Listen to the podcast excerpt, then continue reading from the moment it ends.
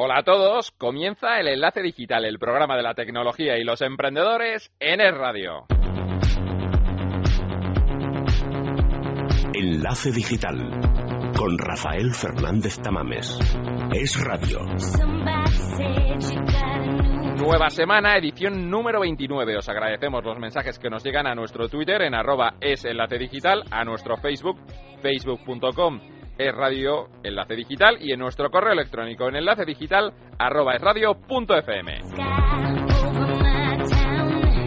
El tema de la semana es el emprendedor. Hoy día 15 de diciembre es el Día del Emprendedor en Enlace Digital. No necesitamos que un organismo oficial nos marque cuándo felicitar a nuestros emprendedores. Empezaremos con nuestro emprendedor de cabecera en San Francisco, Alfonso de la Nuez. El segundo emprendedor del día es Álvaro San Martín y su proyecto se llama Flock. Conoceremos qué hay detrás de esta plataforma de conocimiento. Y entre emprendedor y emprendedor, un juego que es una app para entretenernos, el mítico Pong en nuestro iPhone. Y para finalizar, más emprendedores. Hablaremos con Elsa Chávez, CEO de Creciclando, que nos contará todo sobre esta iniciativa. No te la pierdas. Todo esto y más con Rafael Fernández Tamames en el micro y en la dirección, Nacho Martín en la realización y Blanca Pérez en la producción. En el enlace digital, hasta las 2, aquí en el radio. Enlace Digital. Es radio.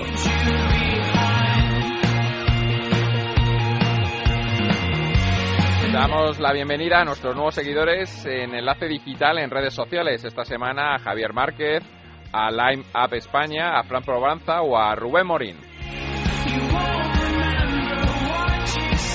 Hoy el tema del día dedicado a todos los emprendedores, a todos los que llevan trabajando duro siempre y los que lo han hecho este año. Y sin tiempo que perder hablamos con nuestro emprendedor en Silicon Valley, Alfonso de la Nuez. Buenas madrugadas. Muy buenas, ¿cómo estamos? Muy bien, aquí en Madrid en un cielo un poco plomizo, pero muy bien.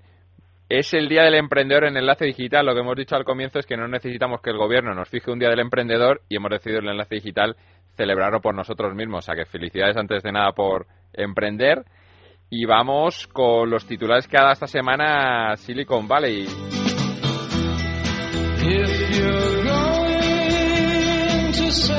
Empezamos por McAfee, que nos llegan noticias aquí del fundador del famoso antivirus, de toda esta trilogía que lleva por países, Belice, Guatemala.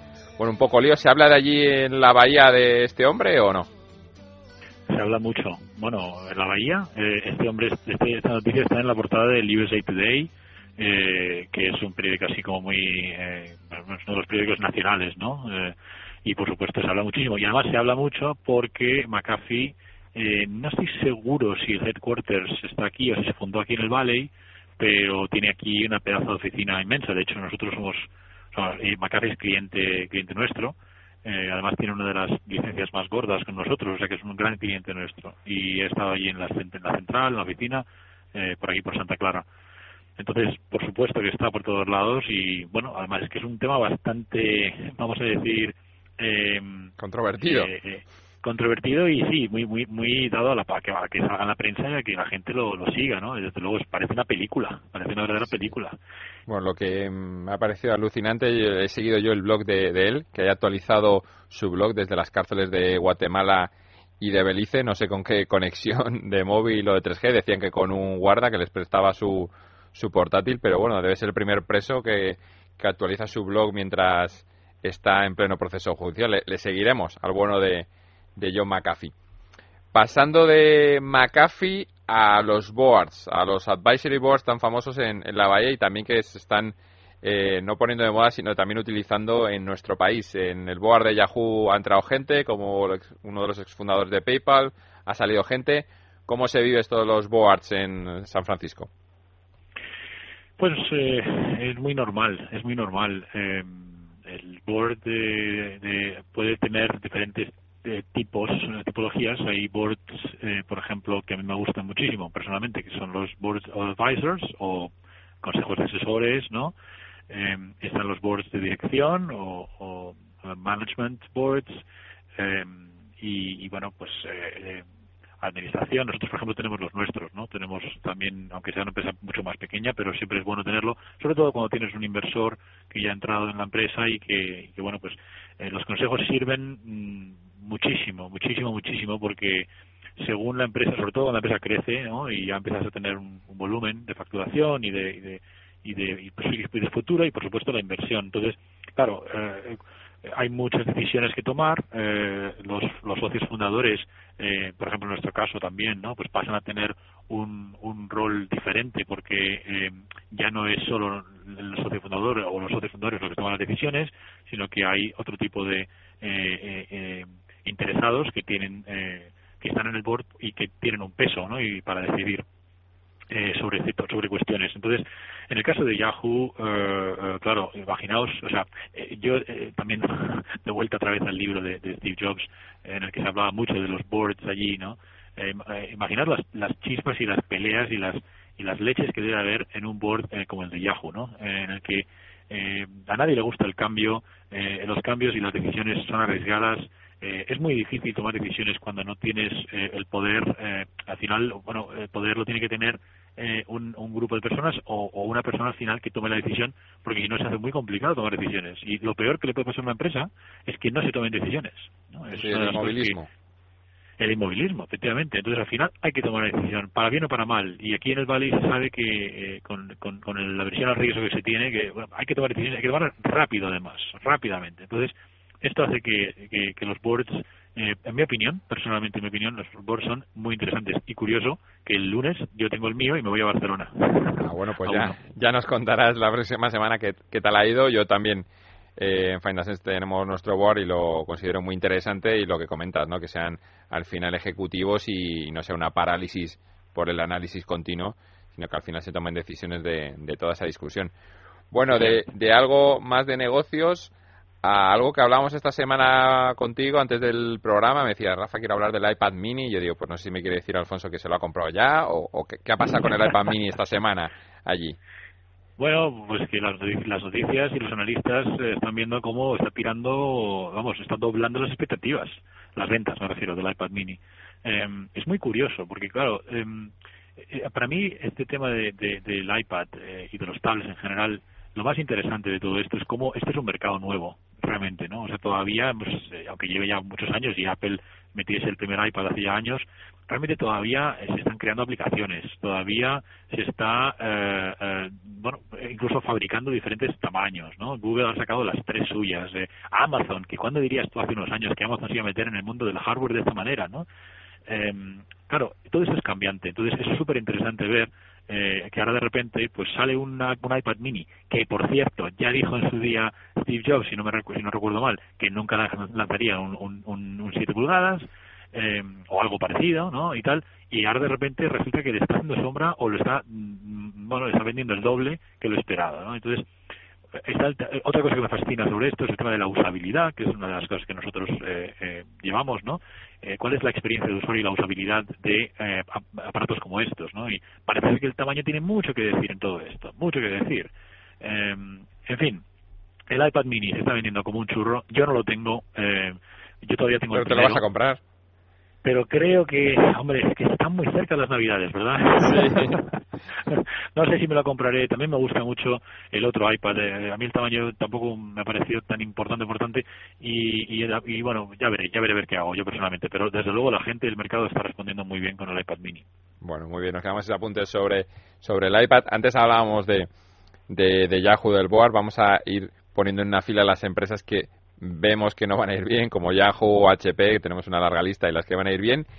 Y hablando también de, empresas, eh, hoy que es Día de los Emprendedores aquí en Enlace Digital y haciendo un poco recapitulación del año, que se suele hacer eh, en muchas eh, ocasiones, ¿qué tres cosas te quería preguntar, Alfonso, has aprendido tú como emprendedor este año que te han servido para, para seguir caminando y empezar el 2013? Bueno, pues muchísimas cosas. La verdad es que para mí eh, emprender y, y sobre todo una, crear una empresa que va creciendo eh, año tras año, eh, para mí es como una, especie de mega supermaster, ¿no? en el que vas aprendiendo muchísimas cosas. Entonces, mm, decir tres es complicado, pero si me lo pides, pues, pues te, diré las tres que que se me ha venido a la cabeza, ¿no? Eh, por ejemplo, mm, una de las cosas que, que es eh, muy importante tanto al principio cuando emprendes y que suele ser con, con, con socios, ¿no? socios fundadores o a lo mejor con uno, o si no con, con, otros gestores con los que con los que te unes eh, yo creo que es muy muy importante desde el principio definir muy bien los roles de cada uno de los socios o de los management de, los gestores ¿no? Em, eh, y esto es muy importante al principio porque la empresa va a ir creciendo y va cambiando y esos roles pueden también cambiar y si no se definen bien puede haber eh, muchos problemas o, o, o malentendidos y luego están los boards ¿no? para, para, para ayudar, pero, eh, pero eh, eh, claro, es importantísimo definir qué hace cada uno. ¿no? Y en este caso, en los negocios tenemos áreas funcionales, como pueden ser marketing, ventas, finanzas, eh, eh, la parte un poco más de operaciones, la parte de gestión de, tecnología, o sea, hay, hay muchas áreas, ¿no? Y todas ellas tienen que estar muy bien definidas. Según vayas creciendo, eso, eso se, se, hará haciendo mucho más importante, con lo cual mi consejo sería que desde el principio se hagan bien esa definición de roles. El segundo que, he aprendido este año también eh, es porque aquí en Silicon Valley hay muchísimos, muchísimos eh, perfiles de gente que hace asesoría, los llamados advisors, ¿no? Em, eh, eh, ¿Por qué hay tantos? Pues porque, eh, bueno, aparte de la cultura de emprendimiento que hay, eh, también una cosa eh, es que hay mucha gente con mucho dinero, eh, que ha hecho mucho dinero, o bien a través de acciones, o a través de venta de empresas, o lo que sea, y entonces estos no trabajan por, por dinero, sino que les gusta hacer asesoría a otras empresas, startups y tal, y, y lo, lo, hacen gratis o a cambio de muy poco, y lo que les gusta simplemente es estar ahí metido en en proyectos interesantes. ¿no? Así de, así de, increíble es eh, y suena, pero lo es. Y yo me encontrado este año con un montón de gente, desde CEOs de empresas grandísimas hasta eh, hasta hasta bueno directivos de marketing gente que te vas encontrando en, eventos o incluso aquí en Silicon Valley yo vamos creo que lo he dicho ya varias veces yo me llevo las tarjetas al parque los fines de semana las tarjetas de negocio porque nunca te sabes con quién puedes encontrarte eso es verdad eh, y entonces yo diría que una, una cosa aprendida este año ha sido que, que es muy bueno rodearse de un grupo, eh, yo diría que dos o tres, eh, cuatro si es posible, pero con dos o tres yo creo que es suficiente, de advisors, ¿no? de, lo que son eh, asesores que, que puedan echarte una mano, que gente gente con el pelo blanco que, que sabe mucho ¿no? y que tiene mucha experiencia. Y la tercera, y la tercera y esta es muy importante diría yo, porque también me estoy encontrando con mucha gente que está viniendo de España para acá. ¿eh? y están buscando capital, riesgo, ¿no? Entonces yo este año he tenido muchísimo, muchísimo contacto con, con vamos, básicamente alrededor de las 20, 25 eh, VCs, ¿no? O, empresas de capital riesgo de las gordas, tanto de las gordas como algunas más medianas, de medio, de medio tamaño aquí en Silicon Valley. Y una de las cosas que he aprendido, ahí podría, podría hablar durante horas sobre, sobre toda esta experiencia, pero una de las cosas ha sido que eh, es muy importante que una empresa eh, extranjera que viene para acá eh, demuestre su negocio antes de venir a pedir capital. ¿eh? Y esto es una cosa que puedes decir que es general de cualquier VC en cualquier lugar. Demuestra tu negocio, demuestra que puedes eh, vender y que puedes generar revenues ¿no? y, ventas y, crecer en, clientes, etcétera, etcétera.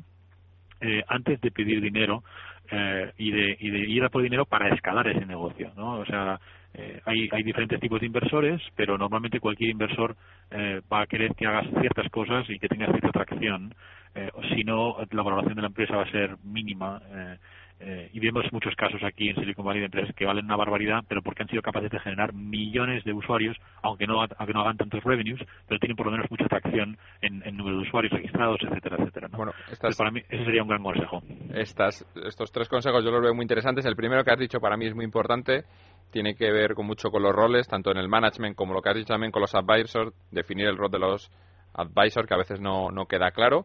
Me parecen tres mm. buenas enseñanzas de 2012 para 2013. Y nada, decirte que siempre te decimos que te vuelvas a dormir porque te hemos despertado por las madrugadas, pero hoy tenemos un programa de emprendedores que te quedes escuchando un poquito más desde allí de San Francisco, los dos emprendedores que vamos a tener ahora. Y desearte pues feliz semana y que hablamos la siguiente semana, Alfonso. Estupendo, pues muchísimas gracias. Buenas tardes. Escuchando, interesante. Venga, hasta luego.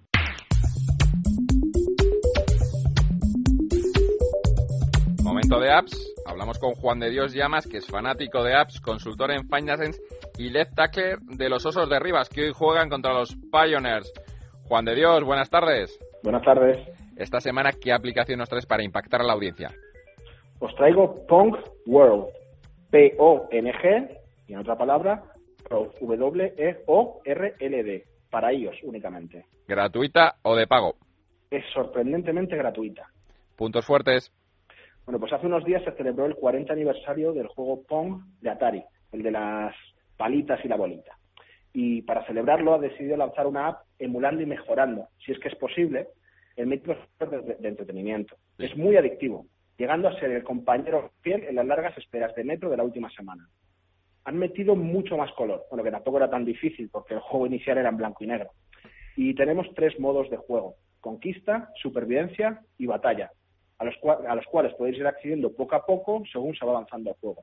Es todo un clásico tuneado y completo para los jugones. Puntos débiles. Pero porque el sistema de avance es un poco limitado. Se está jugando desde la parte de conquista, del modo conquista, y no podemos acceder a los otros modos a menos que avancemos en el juego, lo que es muy poco arcade. Pero bueno, no está mal. Sobre 5, ¿qué nota le damos?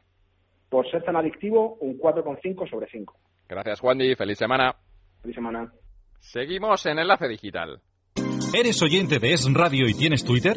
¿Y a qué esperas para seguirnos? Hazte follower de Es Radio y de las actualizaciones de Libertad Digital y estarás en contacto rápido y directo con tus programas favoritos. Twitter oficial de Federico, arroba es la manana de FJL. Twitter oficial de Luis Herrero, arroba en casa de Herrero.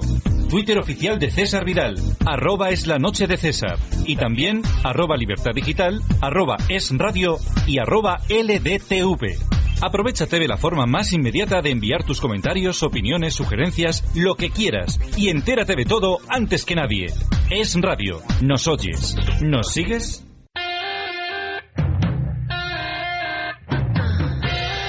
Enlace Digital.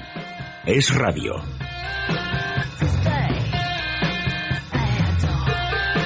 Suena Nina Persson, que sonará de nuevo cuando hablemos con el siguiente emprendedor. Hablamos ahora con el segundo de la jornada. Está con nosotros Álvaro San Martín, cofundador de Flock. Álvaro, buenas tardes. Buenas tardes. ¿He dicho bien Flock?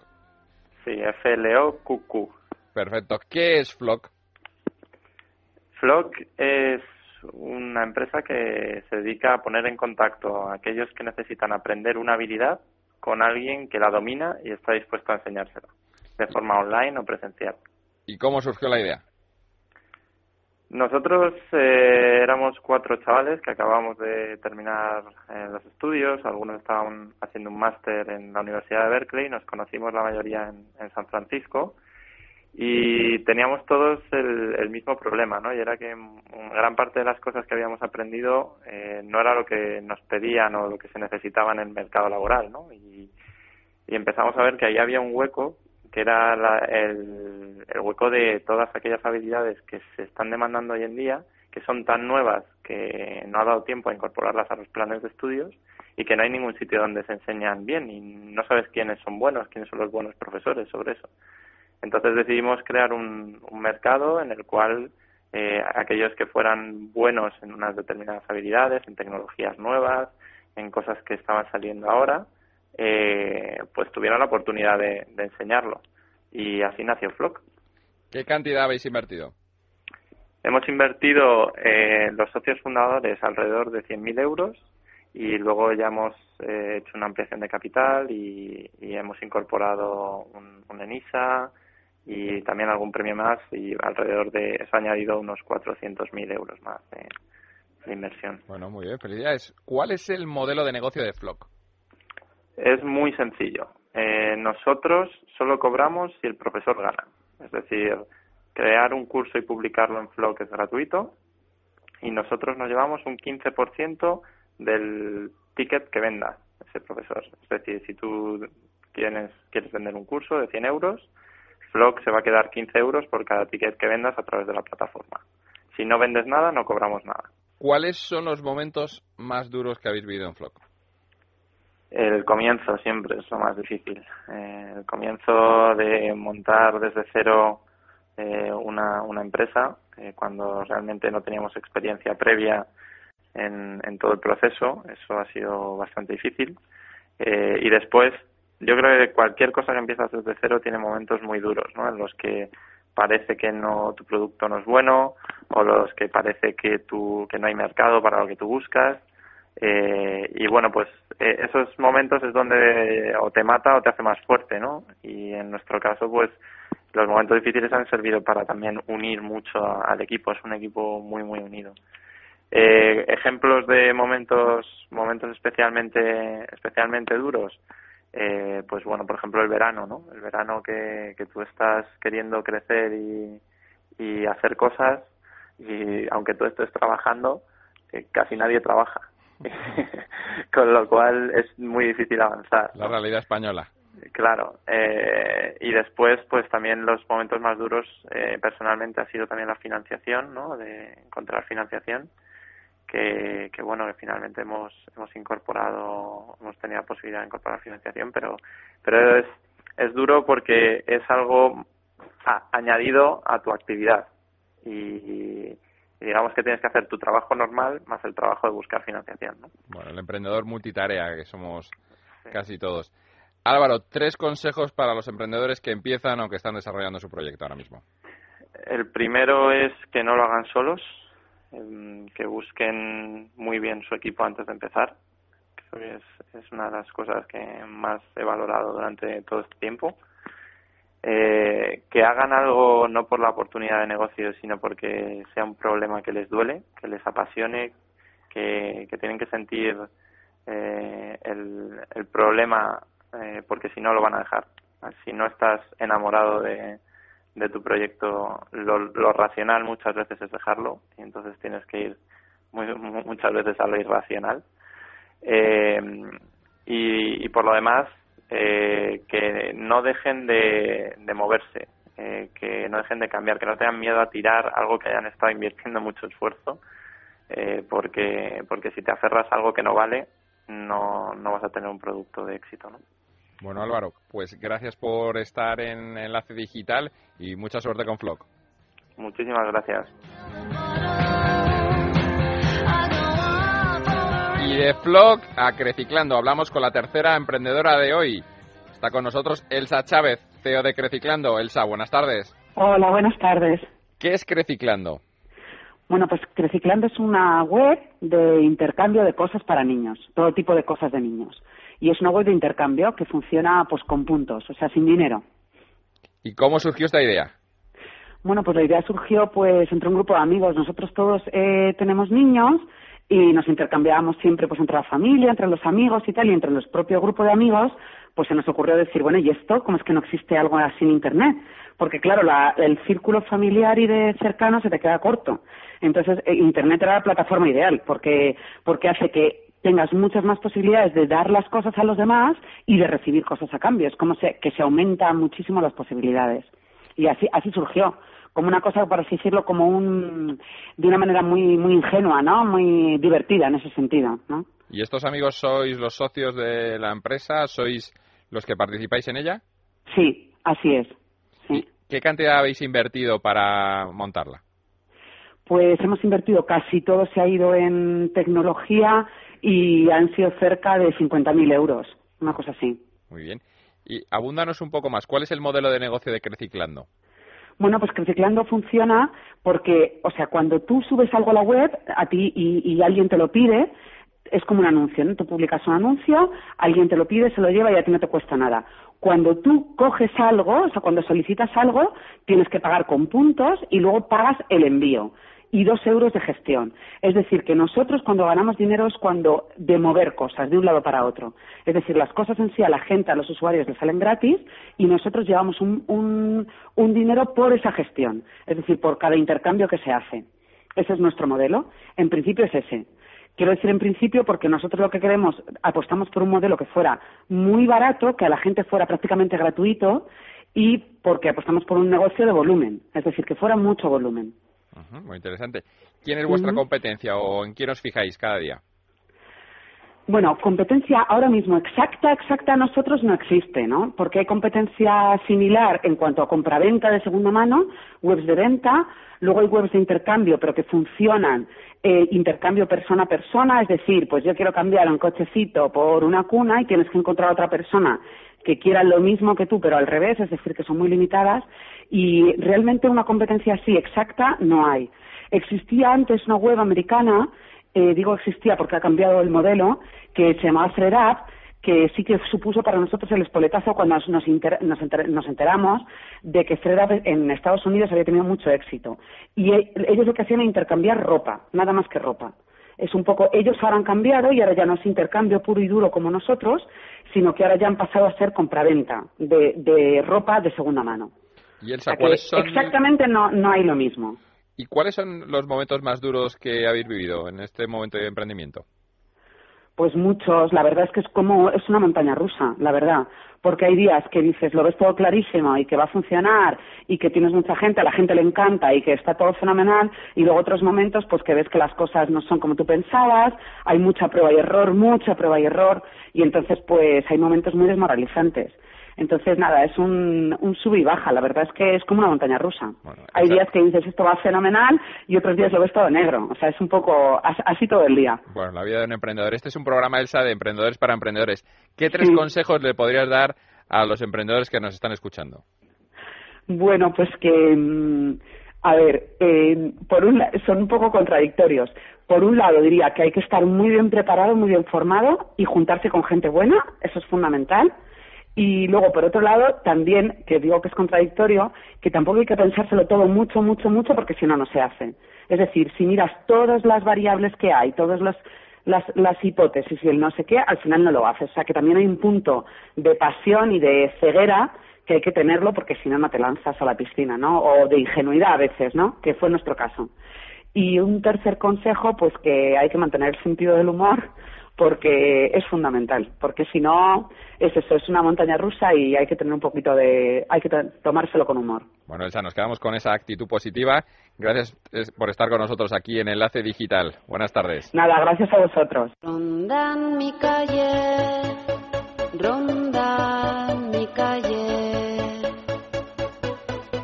Estamos escuchando La Veleta, canción incluida en el último álbum de Los Planetas, donde colaboró la bien querida, y la ponemos porque los granadios estuvieron el pasado sábado en Madrid en el Primera Club con mucho éxito. Nosotros nos vamos ya, nos vemos el próximo sábado a la una y media. Les dejo con la mejor compañía, con la radio, con el radio. Ahora informativos, feliz semana. El alto soy